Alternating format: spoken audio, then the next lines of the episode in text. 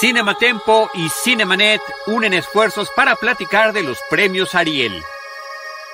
Bienvenidos a Cinemanet. Cinemanet. 15 años. El cine se ve, pero también se escucha. Cinemanet. Con Charlie del Río, Enrique Figueroa, Rosalina Piñera y Diana Azul. Cine, cine, y más cine. Cinemanet, decimoquinto aniversario. Bienvenidos. 15 años de Cinemanet y 15 horas las que vamos a cumplir ya en este último tercio que vamos a arrancar justamente ahorita con este crossover entre Cinematempo y Cinemanet. Cinematempo, un proyecto hermano de Cinemanet, puesto que dos integrantes, bueno, tres integrantes de este proyecto, justamente también Jaime Rosales, Charlie del Río y su servilleta, formamos parte de Cinematempo. Eh, pues nada, nos da gusto poder arrancar este espacio eh, dedicado a la historia del Ariel, eh, de la Academia Mexicana de Artes y Ciencias Cinematográficas, que ha acompañado también Cinemanet a lo largo de estos últimos, bueno, de estos recientes 15 años. le doy la bienvenida para este primer crossover que estamos haciendo además entre los tres Cinematempos, son tres Cinematempos, es Cinematempo Industria, Cinematempo Streaming y Cinematempo Historia, del que también me, me da mucho gusto ser parte, a mi compañera y amiga Marcela Vargas. Marce, ¿cómo estás? Bienvenida a este Cinema Tempo en Cinemanet. No te escuchamos, Marce, estás. Una disculpa. Quique, mucho gusto de estar acá con ustedes y celebrando los 15 años de Cinemanet, además con el crossover de los tres Cinematempos. Estoy encantada de poder celebrar con ustedes. Fue algo complicado armar esa logística. Le damos la bienvenida. Muchas agendas, exactamente. Le damos la bienvenida y me da muchísimo gusto eh, saludar a Mónica Lozano Serrano. Ella es una reconocida productora mexicana con más de 20 años de experiencia. Eh, a Mónica también tengo mucho, mucho tiempo ya de conocer, bueno, 10 años justamente. Eh, estaba revisando un poco la filmografía, tiene más de 40 películas. Mónica además ahorita es presidenta de la Academia Mexicana de Artes y Ciencias Cinematográficas, pero estaba viendo justamente la primera en las que me tocó trabajar fue El baile de San Juan, El mural y a partir de ahí, 2010 en adelante, este, acompañado de Claudio Castillo y Beto Cohen, a quien les mando un gran saludo. Eh, Moni, bienvenida a esta celebración de 15 años. Bueno, buenas noches, la verdad, muy contenta de acompañarlos en estos 15 años. Quique, Marce, me parece que hoy es muy, muy relevante que, que proyectos como el de ustedes se sobrevivan y que sigan acompañando al cine mexicano como lo hacen. Lo hacemos con muchísimo gusto. Marce, pues adelante, tú guía esta charla. Yo estoy por Me acá parece también. Maravilloso. Pues, Moni, muchas gracias por acompañarnos, como ya bien te agradecía, Quique. Y bueno, creo que de entre las figuras del cine en México, es una de las productoras pues más destacadas. Tienes, además, en estos 15 años que ha durado Cinemanet, hay una cantidad de películas en las que has participado que son de entre las más destacadas de los últimos años del cine mexicano. ¿Cómo han sido para ti estos 15 años? Y ahora, como presidenta de la academia, ¿cómo ves al cine mexicano hoy en día?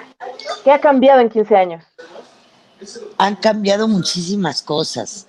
Digo, este, los últimos 15 años logramos que en las pantallas este, llegaran muchos títulos mexicanos, se produjera un volumen más importante de películas mexicanas y que muchas de ellas alcanzaran el favor del público, el gusto del público y además de que muchas también fueran reconocidas en mercados y festivales internacionales, este, algo que debemos de verdad celebrar porque habla de el nivel de la, de, de la producción, de su calidad, de los técnicos y artistas que trabajamos en, en la industria cinematográfica, que se ha vuelto vital, este, importante y que genera un empleos este, de verdad eh, este, comparados con la industria del acero. Y estamos viviendo un momento muy difícil, pero estos 10 años habrá que celebrarlos, estos 15 incluso, ¿no? Con ustedes, de lo que ha logrado el cine mexicano en México y en el mundo. Así es, justo viendo algunas cifras, en 2005 se estrenaron 25 películas mexicanas en México. Y estamos hablando de que 2020, digo 2019, perdón, el último anuario estadístico del IMCINE, se estrenaron 101 películas, es decir, cuatro veces más. Es un crecimiento impresionante en 15 años, ¿no? Es un crecimiento muy importante, pero te voy a decir que de esas 100 películas que se estrenaron en 2019, muy pocas llegaron a toda la República Mexicana. Este, eh, solo eh, las grandes películas con un nivel de inversión son las que pudieron llegar a toda la República y a todas las pantallas. Es algo en lo que debemos como, como cineastas y como gremio trabajar para que todas tengan condiciones de equidad. Así es, y tenemos también un ejemplo que estábamos revisando precisamente, el enfoque de este bloque está en el premio Ariel, en el premio lo más destacado de cada año de nuestra producción de cine en México. Y viendo las ganadoras de los últimos 15 años, hay grandes títulos que están haciendo cada vez más ruido alrededor del mundo, no solamente en México, que que por supuesto es importantísimo que lleguen a todas las pantallas o a tantas como sea posible, pero estamos hablando de por ejemplo, en 2005, en la entrega número 47 que premió a las películas que se estrenaron en 2004, la ganadora fue Temporada de Patos de Fernando Imke, y en ese momento solo hubo tres películas nominadas a Mejor Película en los premios Ariel. Este año, que fue la entrega número 62, que estamos viendo aquí el, la imagen de este año, que además completamente atípico todo, ¿no? Las nominaciones, la ceremonia, el festejo. Y este año se lo lleva Ya no estoy aquí, que además es una película que sigue haciendo ruido, que está pues celebrando también ahí su posible llegada a los premios Oscar. Entonces, ¿cómo ves tú, Moni, esta, estas películas que este año, bueno, cinco nominaciones nos parecían pocas? Mira, este, efectivamente, yo creo que lo que ves es una transformación. Eh, en su momento, 2005, solo se podía nominar tres películas por el volumen de producción que teníamos y las que eran inscritas y merecedoras salarial. El día de hoy, efectivamente, pues se, han, se inscribieron más de 200 títulos para el 2020 este, y sí son muy pocas, cinco películas nominadas, este, pero es parte de, la transformación y de, los, de la evolución que ha tenido la academia, su, su estatuto, y obviamente también se ha incrementado sustancialmente el número de académicos que votan este, y que nominan las películas en todas sus categorías, que estamos hablando más de 25. Así es. Kike, tú querías preguntar algo. Sí, en el marco de la situación que está viviendo, los cambios que está viviendo la industria cinematográfica, no solamente en México, sino a nivel mundial, Moni, eh, ¿cuáles son las oportunidades que tú ves para el cine? Mira, yo veo que hay un cambio de paradigma brutal. Hoy mismo se estaba anunciando que Warner está previendo que las películas salgan en cine y en plataforma casi simultáneamente. Es algo que no, que, sabíamos que es algo que se iba a dar en el tiempo, pero se ha precipitado. Eso habla de la transformación de la industria cinematográfica y pues tendríamos que empezar ya a decir que es la industria audiovisual, ¿no? Donde este pues estaremos viendo que las películas de manera simultánea estén en las salas de cine que espero regresemos pronto como conocíamos la experiencia hasta el cierre de 2019 y este pues la gran oportunidad que hoy tenemos de que las películas se vean en plataformas y que de repente tengan un alcance de más de 150 países de manera simultánea. Da mucho orgullo que una película como ya no estoy aquí, que además me parece una lindísima película, entrañable película, y una dirección de Fernando espectacular, que haya llegado a todas las pantallas, a más de 190 pantallas del mundo y que además tenga el reconocimiento. Y eso, pues la calidad de la película fue una película nominada al Ariel, nominada al Oscar y nominada al, al Goya, ¿no? Así es, una película que además vamos a tener al rato en este mismo espacio a Juan Daniel García Treviño, uno de nuestros invitados del día de hoy de Cinematempo con Cinemanet. Y Moni, algo que me, encantaría platicar contigo, más bien que nos contaras, tienes por supuesto una trayectoria impresionante de mucho más de estos 15 años que nosotros celebramos del lado de Cinemanet, pero como mencionábamos hace un momento, entre las películas que, en las que has estado involucrada, hay ganadoras y hay nominadas al Ariel que han tenido un peso importantísimo en lo que vemos hoy en día como el cine mexicano. Entre ellas, por ejemplo, Sueño en otro idioma de Ernesto Contreras, El Jeremías, películas que además han sido muy exitosas por el lado comercial, como No se aceptan devoluciones, Arráncame la vida. ¿Podrías contarnos un poco cómo han sido estos 15 años para ti desde el lado de la producción? Pues mira, he aprendido muchísimo. He tenido la fortuna de trabajar con muchos directores a los que admiro y respeto muchísimo. Este, que haya profesionales del cine que nos han acompañado en Alebrije, este, primero en Altavista Films, después en Alebrije, durante todos estos años.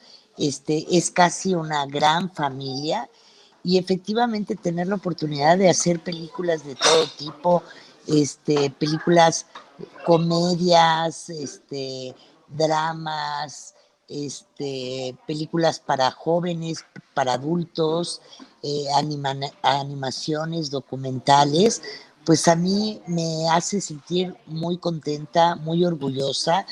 Este, obviamente las películas son el resultado del trabajo de muchísimas personas que hacen que todo su trabajo se oriente a hacer eh, la mejor película. Y yo he tenido la fortuna de tener películas que han sido nominadas y ganadoras al Ariel, este, nominadas al, al Oscar este, y a muchos festivales internacionales.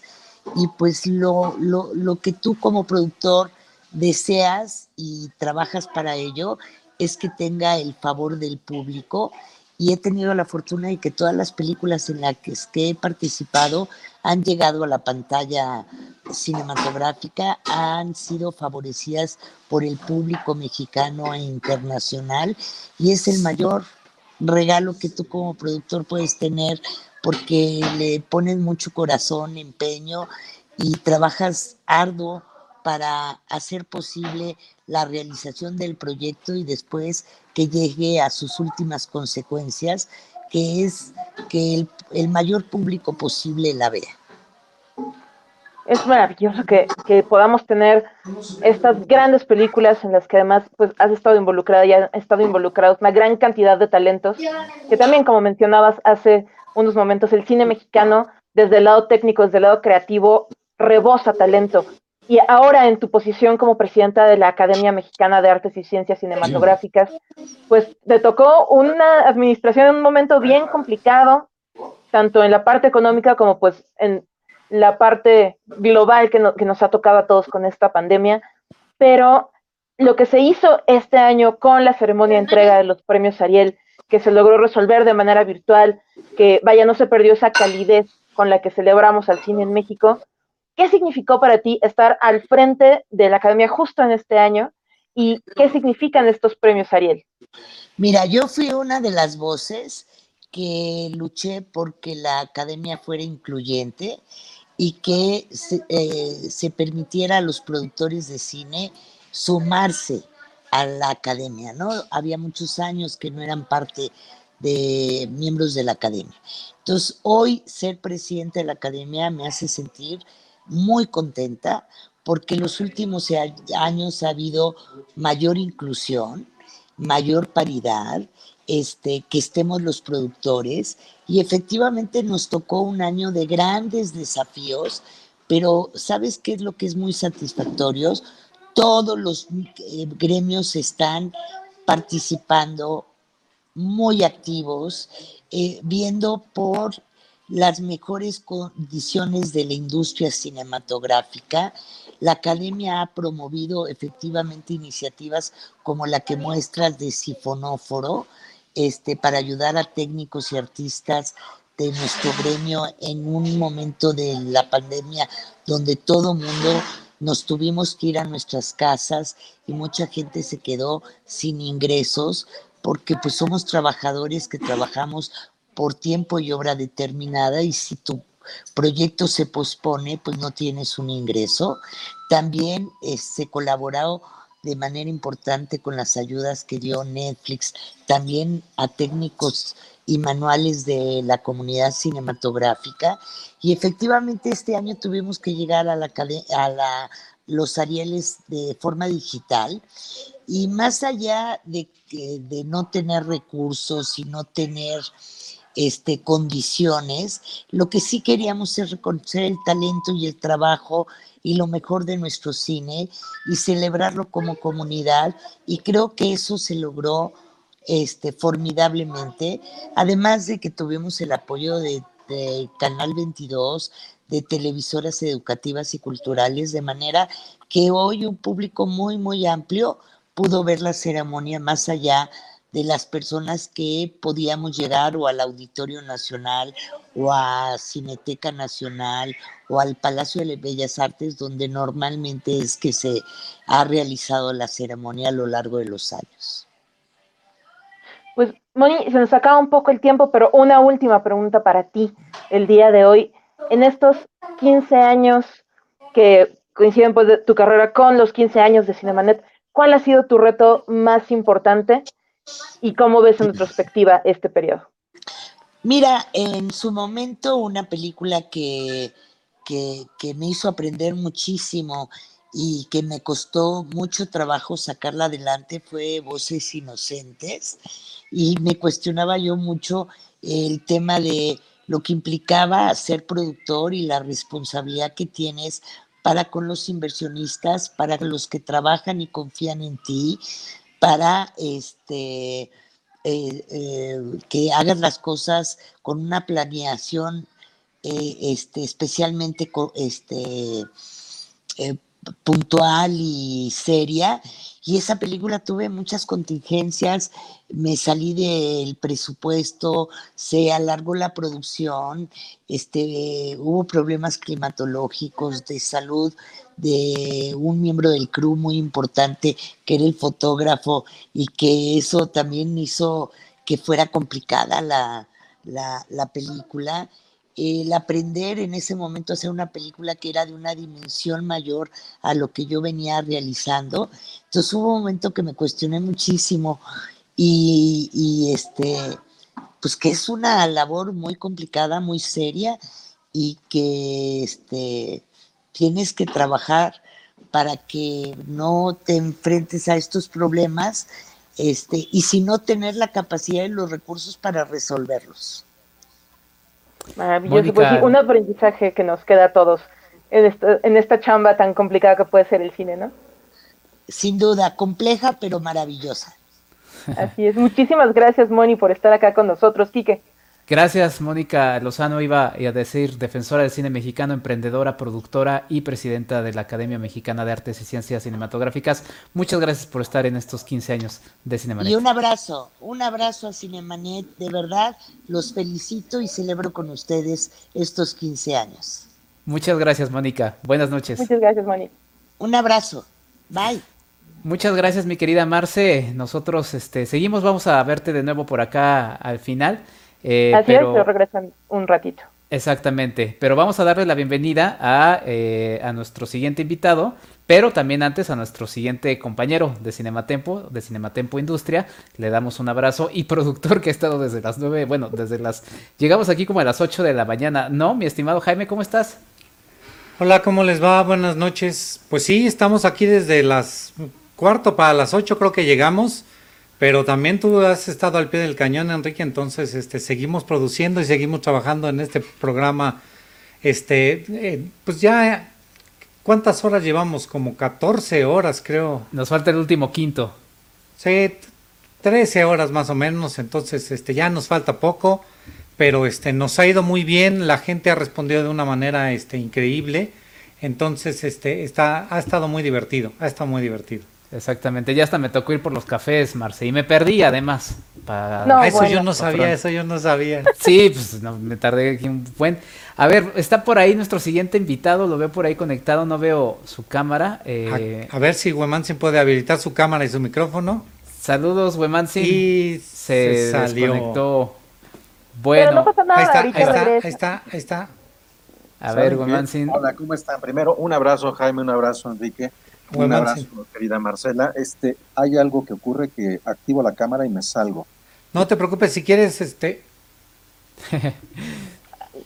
si no, va, va, a tener que ser solo con audio. no te preocupes.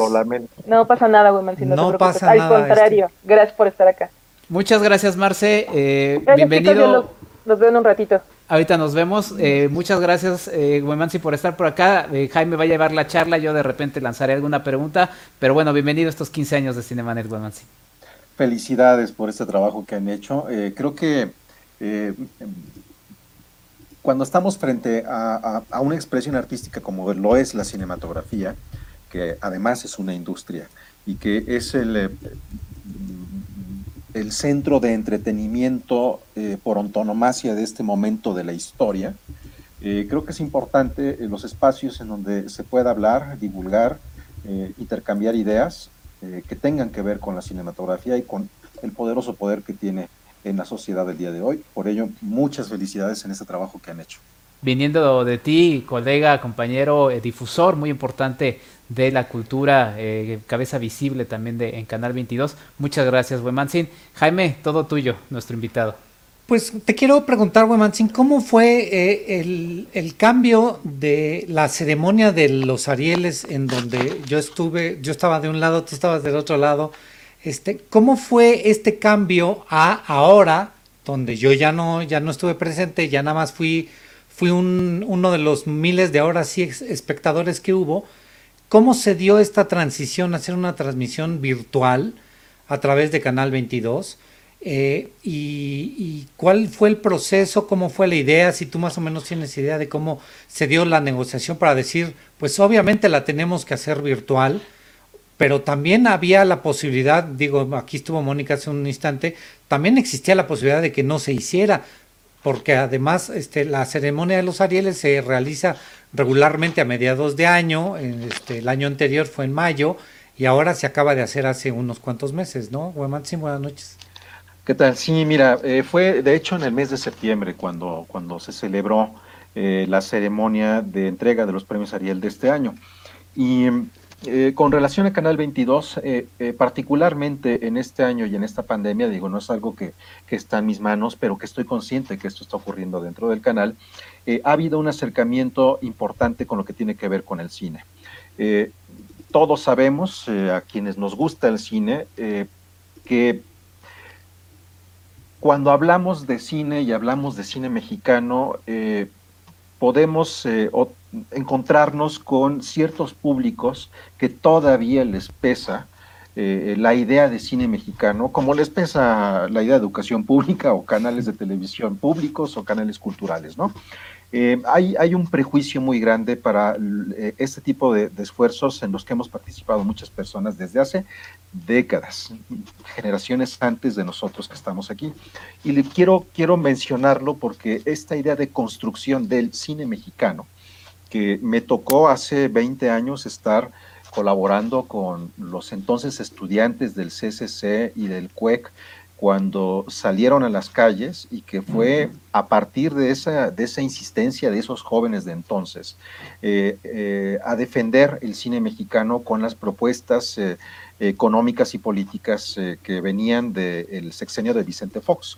Recordarán todos ustedes que se quería descentralizar los estudios Churubusco, que no se le dio dinero a la academia, que es algo que pasa cada año sistemáticamente. pareciera que todavía con todos los eh, eh, las décadas de importancia y de proyección cinematográfica mexicana en otras partes del mundo y de una cultura poderosa como la que tenemos, pareciera que todavía tenemos que entrar en una estira y afloja eh, para seguir continuando con la actividad. Entonces, me voy a esos años, me voy a esos 20 años atrás, porque fue determinante y creo que impactó en mucha gente que el cine mexicano era otra cosa que esa mala propaganda que hubo por mucho tiempo de cine de ficheras, eh, que la gente creía que era nada más eso, buena parte del público. Eh, especialmente porque veníamos de un proceso de, eh, en donde las salas cinematográficas se habían hecho eh, absolutamente, bueno, habían dejado de ser parte del gobierno como las manejaba en su momento, creo que se llamaba COTSA. Sí, compañía operadora de teatros. Exactamente. Entonces, cuando se descentraliza, que estoy hablando del periodo de Salinas, hubo todos los años 90, pues todos recordarán que fueron los peores años del cine mexicano. Entonces, cuando llegó eh, este siglo, eh, se estaba produciendo absolutamente muy poco. Tenían ahí a, Mónica Lozano hace un momento, y es una de las productoras, junto con otros productores, Jorge Sánchez, que también estuvo al frente de la academia, este, que me vienen ahorita a la mente, que eh, tuvieron que seguir generando actividad cinematográfica literalmente contra viento y contra marea esta idea de cine mexicano la hemos construido todos quienes hemos participado, ya sea como espectadores, como periodistas, como eh, eh, eh, actores, actrices, productores, guionistas, y hemos estado viendo que hay una proyección muy importante desde hace mucho tiempo en todo el planeta. Motivo por el cual hago el recuento, cuando llega la pandemia la pregunta es, ¿qué tenemos que hacer? ¿Qué tenemos que hacer para poder seguir haciendo aquello que nos nutre, que es la música, que es, que es el cine, que es... Eh, eh, vamos, yo quisiera saber dónde estaría la mente de todos los eh, mexicanos por delimitarlo y por delimitarlo aún más por los mexicanos que tenemos luz y que tenemos internet y que tenemos teléfonos inteligentes y computadoras. Quisiera saber dónde estaría nuestra salud mental si no fuera por el cine y por la música y por los contenidos audiovisuales en los últimos meses de pandemia y de encierro. Entonces, ahí fue una pregunta muy, muy, muy interesante que, que, nos estamos planteando todos quienes estamos dentro de Canal 22, cómo seguir haciendo lo que tenemos que hacer.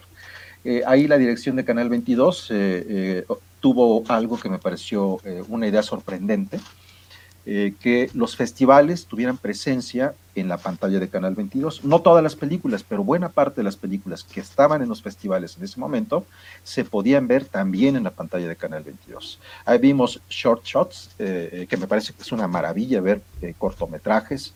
vimos buena parte también de Feratum hace poco, vimos este, algo de Morelia, vimos también de Guanajuato. Docs, Docs MX también estuvo. Exacto. Desde ese punto de vista, los Arieles no podían no estar cuando el espacio de transmisión de una ceremonia como son los Arieles la ha tenido Canal 22 desde hace ya muchísimos años, casi prácticamente lo que tiene de historia la televisora, que vamos para 28 años. Eh, casi prácticamente toda la, historia de Canal 22, los Arieles han tenido salida a partir de esta pantalla y creo que esa es la parte importante. No podemos parar en una pandemia, no podemos parar en una crisis. Eh, creo que seríamos indignos si si no, si dejamos de hacer las cosas. Ahora, ¿cómo hacerlo? Bueno, eso ya tuvo una implicación con la academia, con Canal 22, con todos los equipos de producción que son distintos, y se celebraron en el estudio B del Canal 22, y ahí fue eh, eh, la ceremonia con una conexión a través de Zoom, que pues eh, la tecnología tampoco tiene palabra de honor, pero bueno, finalmente ocurrió. Y me parece que lo digo en primera persona, no sé cómo sea en el caso de la academia, no sé cómo termine de ser en el caso de Canal 22, eh, pero creo que este tipo de formatos que no son nuevos eh, han venido a demostrarnos en este momento de crisis que nos pueden ampliar posibilidades para eh, generar encuentros más cercanos y generar una divulgación mayor. Enrique. Wemansin, la importancia del periodismo es importante eh, cada vez más en tiempos como los que vivimos eh, y en el marco de lo que está sucediendo a nivel mundial y también a nivel nacional eh, se han abierto nuevas voces, mayor apertura también a partir de, por ejemplo, la presencia de redes sociales y demás. ¿Cómo ves el periodismo cultural en México a partir de estos cambios? ¿Hay? ¿Se va abriendo más? ¿Cómo ves esta diversidad? Mira, eh, las herramientas tecnológicas nos dan muchas oportunidades a todos. Eh, Lipovetsky, habla de una democratización y también de una nueva estética. Es decir, a partir de nuestros muros personales, en Facebook, por poner un ejemplo, o en Twitter, a partir de eh, nuestros muros de Instagram, eh, ya cualquier persona puede construir una idea de estética, cualquiera que ésta sea o cualquier cosa que signifique esto. Pero es una percepción de la vida y del mundo. Ahora bien, qué bueno que existan redes, y qué bueno que existan estas herramientas en las que hoy estamos. Nos permite a más personas eh, tener la oportunidad de intercambiar ideas. Sin embargo, como en todo, como en todo, así como es difícil encontrar un buen mecánico o a un buen plomero, es difícil encontrar a un buen periodista. Así como es difícil encontrar a un buen director de cine o a un buen guionista, es difícil encontrar a alguien que ejerza bien el periodismo. Pero el que tú ejerzas bien el periodismo tampoco significa una garantía en este momento de eh, multiplataformas. Creo que hoy el ser un buen periodista, además de usar bien el lenguaje, de leer, de ver cine, de, de, nutrirte constantemente y de actualizarte constantemente, esa actualización intelectual también viene con actualización técnica. Entonces, hoy, si, no, si sabes mucho de cine, pues no importa mucho si tú no sabes usar redes sociales o utilizar este tipo de plataformas. Entonces creo que ahí viene eh, una idea que me parece que debemos de considerar muy bien. Si nosotros usamos el programa Word, no significa que somos escritores. Como tampoco significa que si sabemos utilizar Final Cut, somos editores. Entonces, hablar a través de redes sociales tampoco significa que seamos nada. Simplemente utilizamos las herramientas. Entonces creo que esa es una cosa que sí debemos de tener muy en cuenta hoy en donde cualquier persona puede hablar y en tiempos de posverdad, precisamente por los medios digitales, eh, creo que es esencial, es determinante saber reconocer y tener a las personas especializadas en los canales de información que, existan. No quiero decir limitar la voz a nadie, simplemente la gente que sabe debe de estar eh, eh, posicionada y dialogando constantemente con otras personas para que esto se convierta entonces verdaderamente en un flujo de información. Wemansin, ¿qué aprendizaje quedó, sobre todo después de lo que sucedió con los Arieles, independientemente de hacia donde nos lleve la pandemia? ¿Qué aprendizaje quedó tanto para ustedes, para el canal y para ti en lo personal de esta última entrega del Ariel? Mira, eh, yo puedo decir, eh, porque la entrega del Ariel tiene que ver con eh, procesos que nos han llevado a quienes nos gusta esto llegar a ese punto. Eh, en ese sentido, creo que el proceso es este. Eh, hoy yo puedo decir, estoy muy cansado, estoy agotado de lo que ha sido este 2020. Eh, estoy agotado, mis ojos están agotados por tener demasiadas horas viendo a una o enfocando a una distancia de 40 centímetros. mi, mi cuerpo está cansado, necesito estirarme, necesito caminar, necesito ejercitarme después de estar tantos meses sentado en una silla. Eh, pero estoy tremendamente entusiasmado. Entonces, eh, es un cansancio rico que me está llevando a repensarme eh, en, en mi aproximación y en mi comunicación. No es lo mismo, como es mi caso, y lo hago todos los días, hablar en, pantalla a cuadro y comunicar una idea o ideas, como reportero hacer un trabajo audiovisual para televisión y pensar que ese trabajo audiovisual para televisión no es el mismo que puedo hacer de manera audiovisual en Internet. Eh, y que tampoco es lo mismo cuando escribo, que también lo distribuyo por Internet, a sostener una conversación como la que tenemos ahora. Son muchos formatos de comunicación y son diferentes niveles. Y creo que esa es la parte emocionante. Estamos hoy frente a la posibilidad de generar teorías de comunicación que nos permitan llegar a un público o a públicos distintos un mismo, un mismo contenido. Eh, con una nota audiovisual llegas con una gente, con, un tipo de gente, con una fotografía y una nota de pie de foto, llegas a otro público. Con una conversación como esta, llegamos a otros públicos. Entonces, eso es lo que me tiene verdaderamente entusiasmado. Saber que tenemos una posibilidad enorme que no habíamos explorado porque, ay, la tecnología, no, es que la televisión debe de ser así, los purismos de, de cómo deben de ser las cosas. Creo que eso es el empuje. La pandemia nos llevó a todos y en todos los niveles a una orilla que teníamos que cruzar, que tuvimos que cruzar y que tal vez por miedo, por carencia o por desidia no habíamos hecho.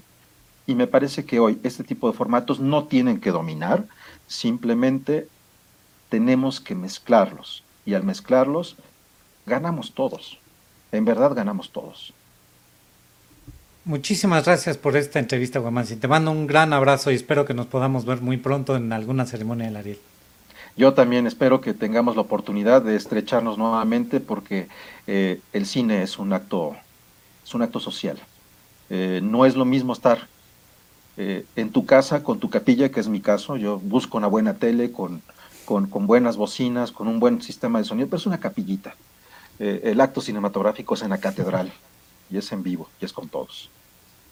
Un abrazo, gracias. Muchas gracias, Wemansi, por ser parte de estos 15 años de Cinemanet. Es, una delicia poder platicar contigo y bueno, pronto acéptanos una, una charla más amplia para platicar más de, cine. El día que ustedes quieran, yo dicen rana y yo brinco. Gracias, abrazo, Jaime. Abrazo, abrazo, Enrique. Y un saludo por ahí a Marce, que ya la perdí de vista. Un abrazo a todos los que hacen posible este espacio. Muchas gracias, Wemansi. Ah, Lucero, un abrazo también a Lucero. Hola, Wemansi, buenas noches. Ya escuché todo lo que dijiste, lo de la catedral y tu capillita. bueno, cuídense mucho, hasta pronto. Besos, bye. Chao. Le damos la bienvenida, mi estimado Jaime, a otro elemento de Cinematempo, a mi querida Tutsi, porque pues así fue como me la presentaron hace casi 10 años, yo creo, cuando... Ah, bueno Sí, no, sí, sí. 10 años. Ya, tiene rato, ya tiene rato, sí, como Unos 10 años. Hemos trabajado mucho. Hemos trabajado mucho tiempo juntos, es la primera vez que estamos a cuadro en un programa, este Lucero y yo. Pero ya me voy. Aquí estoy, aquí estoy. Gracias, Jaime. Regresas al final para despedirte. Aquí está, aquí está Juan Daniel. Perfecto. Pues Tutsi, bienvenida a esto. Creo que también es la primera vez que compartimos eh, micrófono o presencia, ¿verdad? sí, sí, es la primera vez. Pues me da muchísimo gusto, eh, Tutsi o Lucero Calderón. Eh, le damos la bienvenida a Juan Daniel García Treviño. Él es eh, actor y músico mexicano, protagonista de la película Ya no estoy aquí. yo estaré aquí, nada más lanzaré alguna pregunta, Tutsi, pero es todo tuyo. Juan Daniel, bienvenido y muchas gracias por ser parte de estos 15 años de Cinemanet. Muchas gracias, muchas gracias, aquí estoy. Todo tuyo, Tutsi. Ya, ya entré. Venga. Oye, pues para todos aquellos que no lo conozcan, Juan Daniel, ya no estoy aquí y además pues estuviste en todos lados, incluso ganaste un premio en el Festival de Cine del Cairo, acabas de ganar también hace unos meses el Ariel como mejor actor revelación.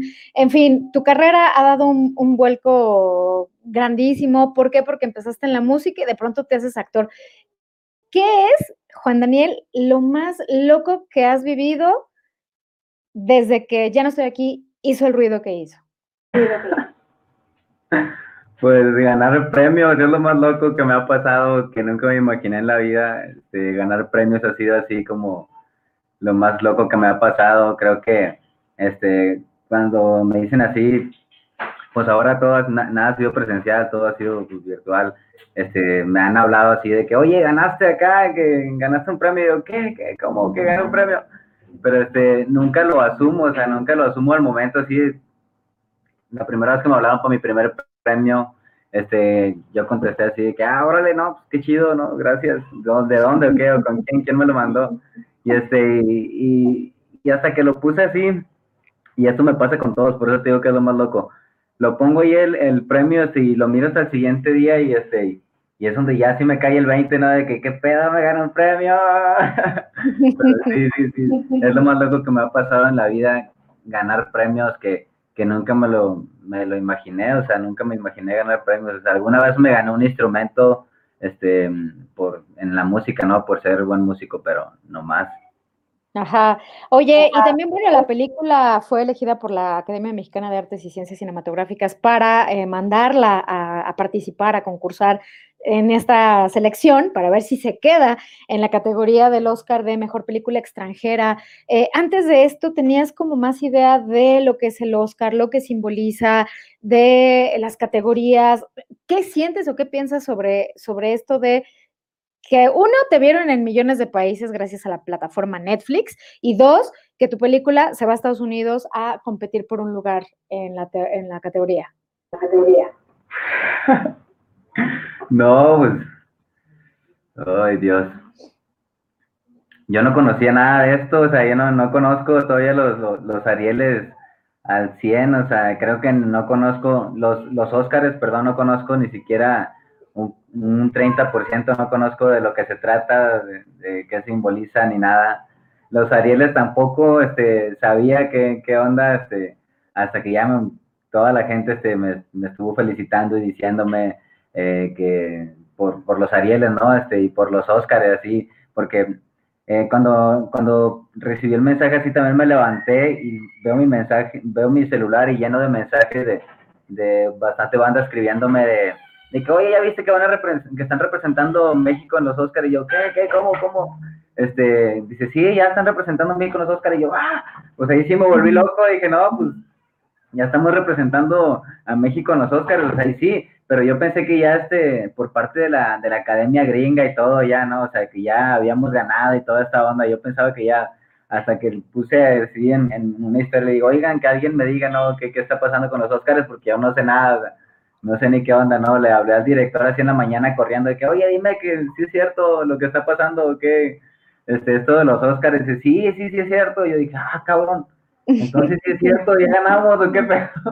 Pero no, o sea, fuimos, seleccionados por parte de, la Academia Mexicana nomás, que, este, que con eso ya es un golazo así gigante, ¿no? Pero sí, o sea, no sé nada hasta la fecha de, de los Oscars sé lo poco que creo que, sabe un aficionado, ¿no? De, esto nomás. Mm. Dos preguntas. Eh, tus redes sociales, Instagram tiene 65 mil seguidores. Me imagino que antes de la película tenías muy contados. ¿Qué piensas de eso? Y número dos, del apoyo que el realizador mexicano Guillermo del Toro, pues les dio, eh, respaldó la película, ¿no? Ay, Dios, no. es que todo se me hace una locura, no manches. Yo estaba con mi mamá en, mi casa y este y, era un día antes de que saliera la película. Yo me vine de, de estuve, estuve trabajando en una agencia de, casting y coaching con Marco Bernardo y, con Marco Velasco y Bernardo. Ah, perdón, perdón, ah, todo revuelto. Con Bernardo Velasco, que es mi coach, y Marco Aguilar, que, que fue mi coach en, Ya no estoy aquí, Marco Aguilar, que son socios de esta agencia, he estado trabajando con ellos este, se vieron la, contingencia, todavía no salió la película en Netflix, ya estaba festivaleándose, este, pero todavía no salía Netflix.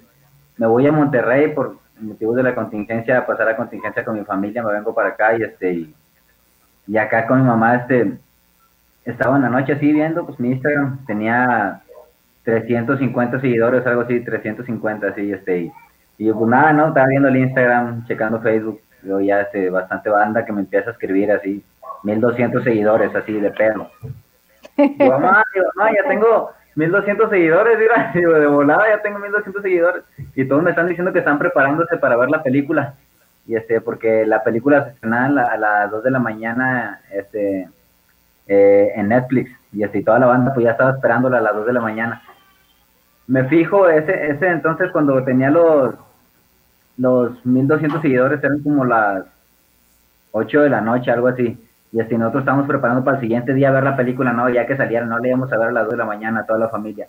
Y este, y bueno, no todas, solo varios, ¿no? Que la pudimos ver en la casa de un tío.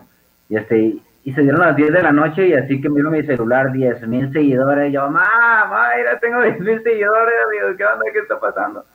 Y este, y, y pues nada, fue bien emocionante, este, como que eso me, me dio fuerzas y escuchar las palabras de, Guillermo del Toro todavía más, o sea, eso ya me volvió loco, todavía como que los premios ya, ya no eran nada, nada, las palabras que, había escuchado de, del señor Guillermo del Toro y luego, llega la plática esta también de, de Cuarón y Guillermo del Toro acerca de la película, yo emocionadísimo, o sea, creo que hay, hay personas que se emocionaron más, que sintieron todas mis emociones este, al ver todo esto que yo mismo, ¿no? Porque, o sea, yo, no, conocía mucho y, este, y, este, pero al ver a Guillermo del Toro y a ver toda esta banda que me empezó a escribir, me, han sido han sido motivaciones para que para que yo siga eh, por este camino, ¿no? Que, que,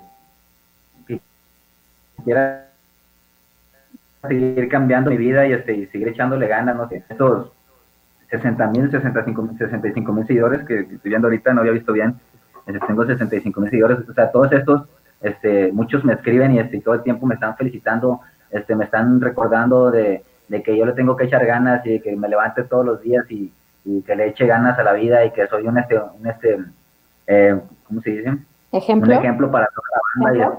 sí, un ejemplo para toda la banda y pues, pues nada, ¿no? O sea, todo, todo desde, desde el principio porque, o sea, yo siempre desde, el agradecimiento, ¿no? Siempre desde el agradecimiento, este, hablando con, con los fans que me siguen y este, y con las personas que trabajan en este medio que me han aconsejado, siempre desde el agradecimiento, ¿no? Porque, porque Sí, pues por toda la gente que vio la película fueron los que nos posicionaron hasta ahorita, hasta donde estamos, ¿no? La academia, este, que nos dio 10 premios así de trancazo, este, y, o sea, y toda esta gente que, que nos escribe y que, que, que, está pendiente de la película, pues son los que, los que nos han posicionado donde estamos, ¿no? Y estoy bien agradecido y siento que esto es una motivación para mí y para todos los cercos, para toda la banda, ¿no? que sí se puede, puede. Juan Daniel, eh, ¿qué, es para ti después de, esto que has vivido? ¿Qué es para ti el cine y qué es para ti actuar? ¿Cómo, ¿Cómo lo ves ahora después de todo esto que estás viviendo y todo lo que te falta? Todo lo que te falta. Para mí el cine y la actuación, o sea, no, no, no sé cómo, cómo decírtelo con unas palabras así de, de un cineasta que no soy, pero este, pero para mí el cine, con, a mis propias palabras, está chido, está, está chido de contar historias, este, meterte, este, una vez me preguntaron, este, porque me gusta la fotografía, me gusta este, eh, la actuación, el cine, me gusta la música y me gusta la soldadura, ¿no? Me gusta soldar también, me gusta ser soldador. Me preguntan, oye, ¿qué te gustaría hacer? Y yo, hasta la pregunta te dice la respuesta, ¿no? Porque siendo actor, este, puedes ser lo que quieras, ¿no? O sea, puedes ser cualquier persona, este, puedes contar cualquier historia y, y a mí me ha, cambiado la vida el cine, me ha abierto los ojos bastante, me ha abierto la, la, la, mente, este, a un nivel que yo ni me lo imaginaría, porque ahora, este, cuando vi la película por primera vez, este, vi que estaba reflejando la historia de toda la banda que, no, que nunca ha, ha, podido ser escuchada, ¿no? Y este, y este, hacer cine es como este, contar las historias que otras personas no pueden, no pueden este, escuchar o entender, ¿no? O sea, a través del cine este, les enseñas todo esto, ¿no? O sea, como aquí me tocó a mí, este, representar la historia de mis carnales, ¿no? De mis hermanos, de mi banda, este, de todo acá, este, en todo este barrio y, siento que todos los, los que hacen cine buscan ese, ¿no? Esa, ese, ese algo que es este representar una historia que ellos conocen, ¿no? Y que a lo mejor el mundo no conoce y ellos quieren dársela a conocer, pues a través del cine se puede, ¿no? Y pues el cine cambia vida, siempre lo he dicho, este, no sé qué más decir, creo que eso. ¿Cuántas veces has visto la película? bastantes veces, bastantes veces la he visto y nunca me canso de verla. Siento que cada vez que la veo aprendo algo nuevo o conozco algo nuevo de cada personaje, ¿no? Porque cuando yo me siento a ver la película, desde la primera vez que la vi, ese, ese consejo lo escuché, no me lo, no me lo dieron, lo escuché de, de la que es mi mamá en la película, ¿no? De la que es mi mamá en la película. Este, Mónica, ah, ¿cómo se llama? No sé por qué se me olvidó su nombre. Jessica Silva, Jessica Silva es una actriz este, acá en Monterrey, este, que es mi mamá en la película escuché que alguna vez este, ella, dijo, yo me siento a ver mis, a ver este, las cosas que hago sin, sin ser el personaje, ¿no? Sin, sin ser yo que, queriéndome ver cómo actuar, ¿no? Yo voy a ver este, este, este o sea, así me senté yo. Me senté y, y con, las, con, lo, con, lo, que ella me, con lo que escuché de ella dije, me voy a sentar a ver la película, este, yo no soy Ulises, yo soy Juan Daniel, yo vengo a ver la película de Ulises, vengo a ver la película de Fernando Frías, me voy a sentar a aprender de ella, a conocer la historia y a, conocer la película, ¿no? Voy a ver la película de esta rarita a ver qué, a ver qué onda, ¿no?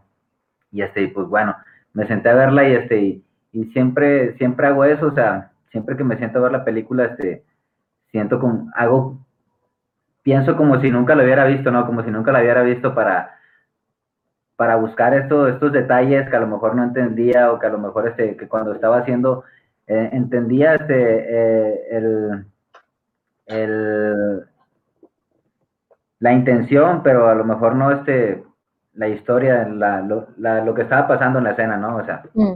este, y, y, y, me sirve cada vez que me siento y digo, no, esta película nunca la he visto, la voy a ver, la voy a ver, este, y a ver qué aprendemos, ¿no? La he visto tantas veces que creo que ni, ni, ni recuerdo, más de, más de 10 veces, más de, más de 15 veces la he visto.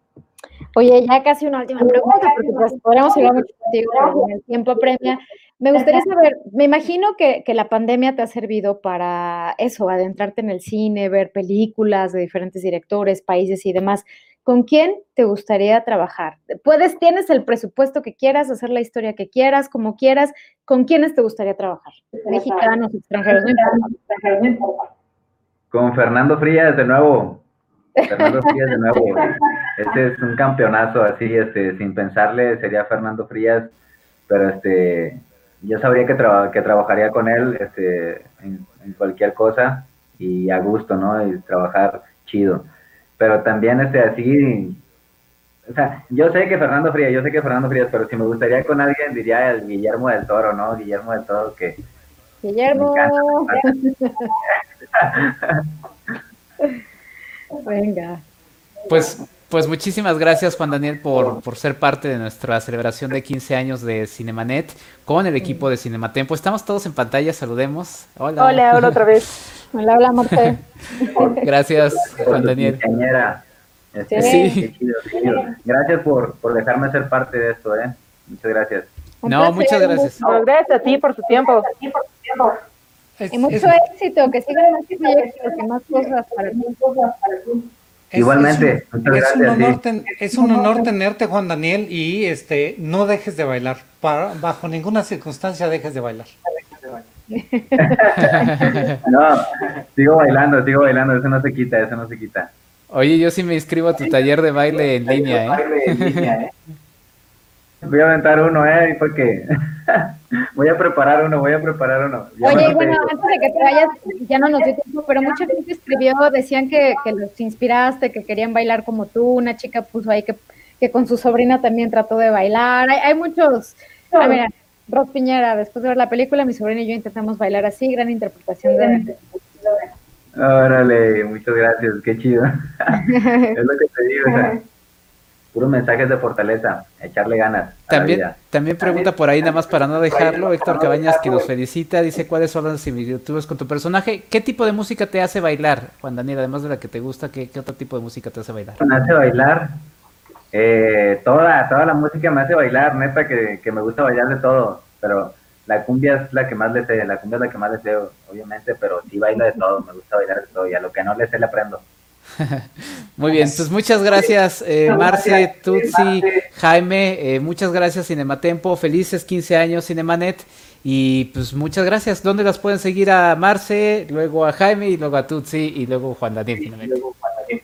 Bueno, pues muchísimas gracias por tenernos en estos 15 años de Cinemanet y a mí me pueden encontrar en Twitter y en Instagram como marce-vargas88 y por supuesto cada 15 días en los episodios nuevos de Cinema Tempo Historia.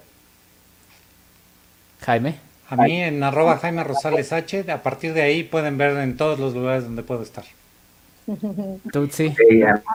En arroba Tutsi Rouge Tutsihush, este, te acabo de seguir, Juan Daniel, a ver si nos pasas unos poquitos seguidores, ¿eh? porque tienes millones, pero miles. Pues saquen el selfie, saquen el selfie y etiqueten. Ah, pues sí, ahorita, a ver, podemos poner la, la seña, enséñanos bien, hacemos eso y, y capturamos pantalla, a ver. Pantalla. Sí, Para tomar la foto solo puedo usar una mano, entonces. Híjole, sí, yo también, yo también, sí, sí, híjole. Sí. Media estrella, media estrella, así es la media estrella. Ahí está, ahí está, ajá. No, Enrique. eh, Terrible, terrible, no. Terrible. Muchas gracias. Gracias Felices a 15 todos. años. Gracias, Cinematempo. Gracias. Felicidades, abrazos a todos.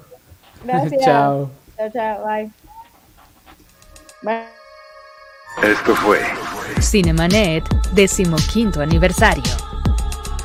con Charlie del Río, Enrique Figueroa, Rosalina Piñera y Diana Azul.